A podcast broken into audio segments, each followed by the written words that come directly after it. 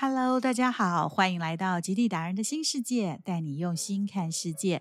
我是极地达人耿杰荣。今天我不去南北极，我想来探索你新世界的极地。又来到我们导读聆听的单元，要和大家分享我的第三本书《恋恋南极续航》。今天就让我们朝梦想出发。南极秘境。离开生活的世界，从地图上慢慢往下坠落到一个冰原世界。无论是身体或心理，都开始有了转变。远离了原本所拥有的，才会开始思考自己真正的需要，然后开始明白，对于我，或是任何一个来到这里的旅人。南极都拥有一股摄人的魅力与神秘力量。这种迷人之处在于，无论你来自何处，南极永远被视为异域。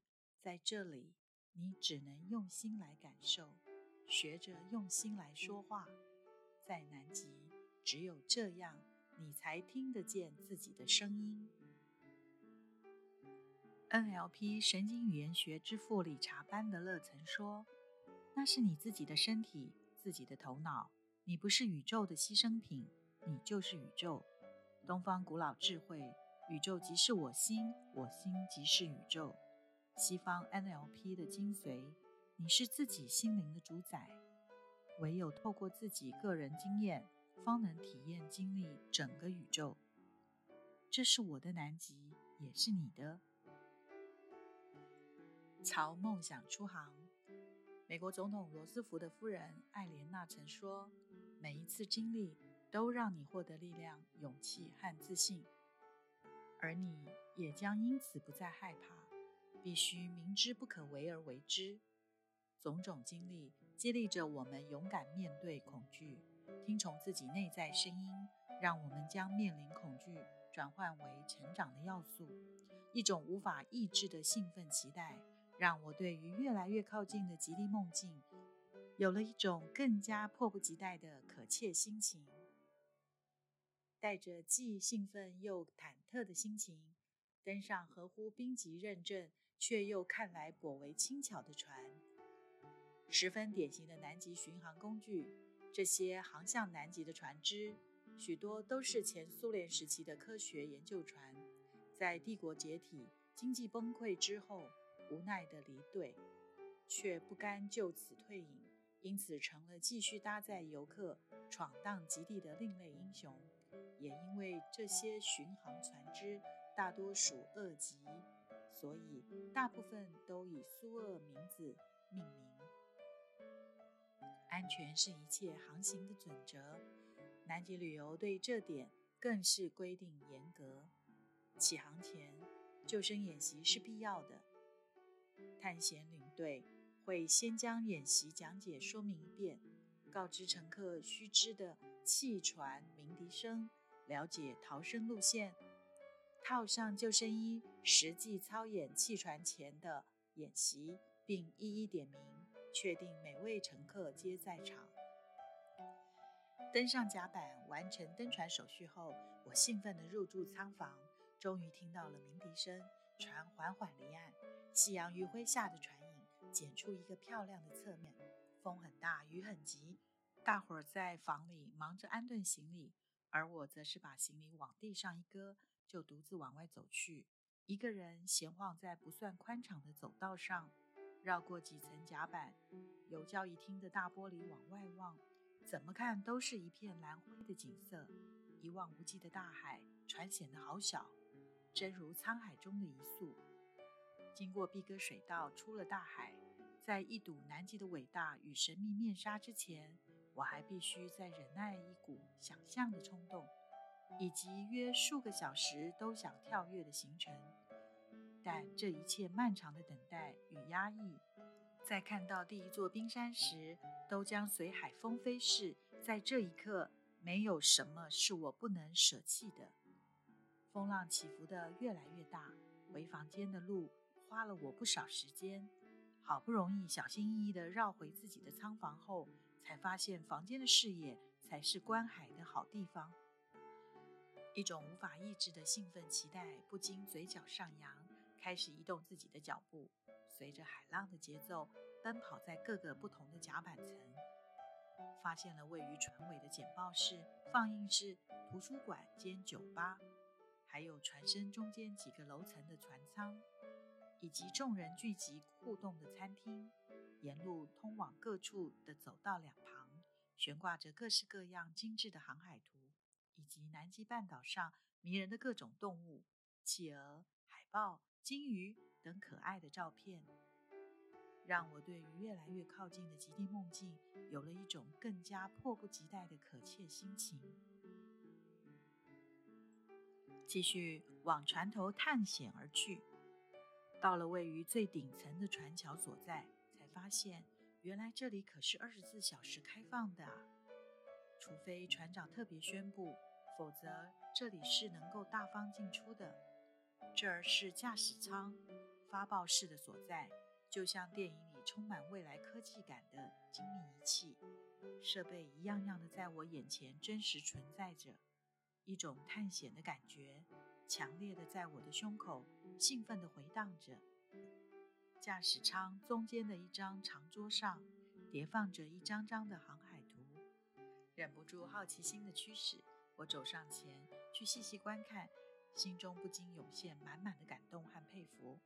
在这看似无边无际的海洋上，无论是过去、现在还是未来，都有无数的人航行在这片蓝色水域之上，或者探险，或者做着科学研究，亦或期盼在自己有生之年一览这地球上独特且珍贵的极地景色，独自安静望着这片刚起航的景色。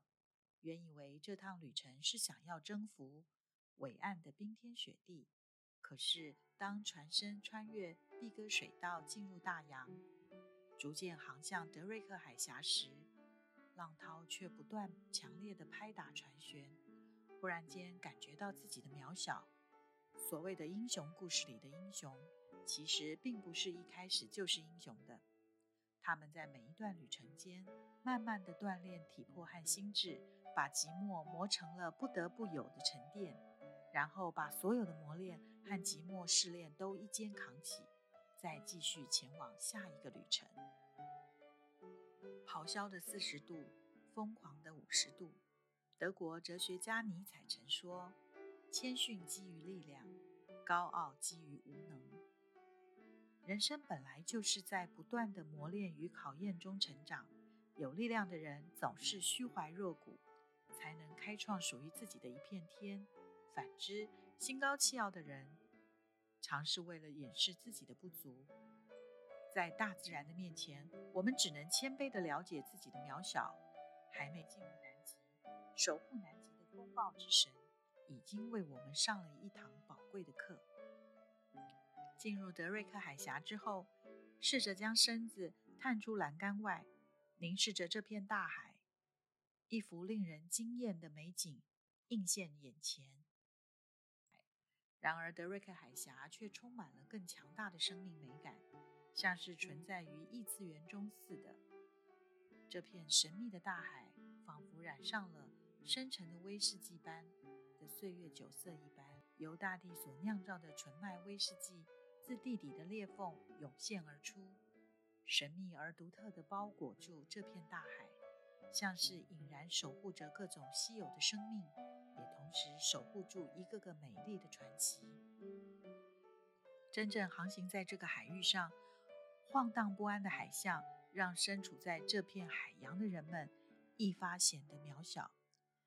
除了在航海界流传已久的行话“咆哮的四十度，疯狂的五十度”之外，还有另外一句话流传：“四十度以下没有法律，五十度以下没有上帝。”当我亲身体验才明。了，原来那是一种所有感官好像全都被塞住的感觉，脑海里只剩下唯一心系的事：南极，我来了，秘境就在眼前。德瑞克海峡，这个失去水平面的海峡，以德瑞克的名字被世人知晓，大家都记得他无法被征服，只能被崇拜。或许只有到过极地的人，才能亲身体验到大自然的浩瀚。在他面前，喧嚣城市的一切都是微不足道的，人更是多么的渺小。一般说来，通过德瑞克海峡一趟，大约费时近四十个小时，也是整个南极航程最考验耐力的一段。随着船离陆地越来越远，天气也跟着时好时坏。前一刻明明还风平浪静，下一刻马上说翻脸就翻脸。狂风暴雨激起几丈高的浪，还算是小儿科。整艘船不断的被拖高，再下沉，再拖高。反复的起伏摆荡，让原本打算好好睡一觉、舒缓疲劳的我，只好随波晃荡。但也就这样顺势摇晃的，沉沉进入梦乡。或许是因为刚登船，一整天都处在兴奋情绪起伏的状态里，又不肯安分的吞晕船药，想以英雄之姿挑战极限，因此我的身体。仿佛介于亢奋与衰弱紧绷的界限上，完全无法平静。脑中晃荡的脑浆，加上胃中翻滚的晚餐，让我已经分不清楚究竟哪边是我的头，哪一个方位是我的脚。故船员们的好心建议，想逞英雄的在清醒的意识下体会航程的我，只得无力地靠在床边，维持着最后一丁点。可以随时冲到厕所的力气。别说原本计划优雅的在睡前写些日志，此刻我什么事也没法做，瘫软在床上。原来登船时没有乖乖的吃晕船药，乖乖的上床睡觉的恶果，就是当别人舒舒服服的躺在床上呼呼大睡，把这一生难得一遇的超级风浪当作舒服的摇篮节奏时。独留我不时地冲向马桶，而那好像有个帮浦不断收缩的胃，则几乎快让我呕得神志不清了。一边捂着嘴，一边抱着头痛欲裂的脑袋，我在心里对自己发誓：回程一定要乖乖吃晕船药。是的，自然是伟大的，自然的力量更是惊人的，在大自然的面前。我们只能谦卑地了解自己的渺小。还没进入南极，守护南极的风暴之神已经为我上了一堂宝贵的课。遇到挫折，如果只有谩骂、愤怒，那这个挫折永远不会变成经验。唯有以乐观的心情接受，方能欣赏行旅中所遇到的种种人事物，才能体会不预期的乐趣。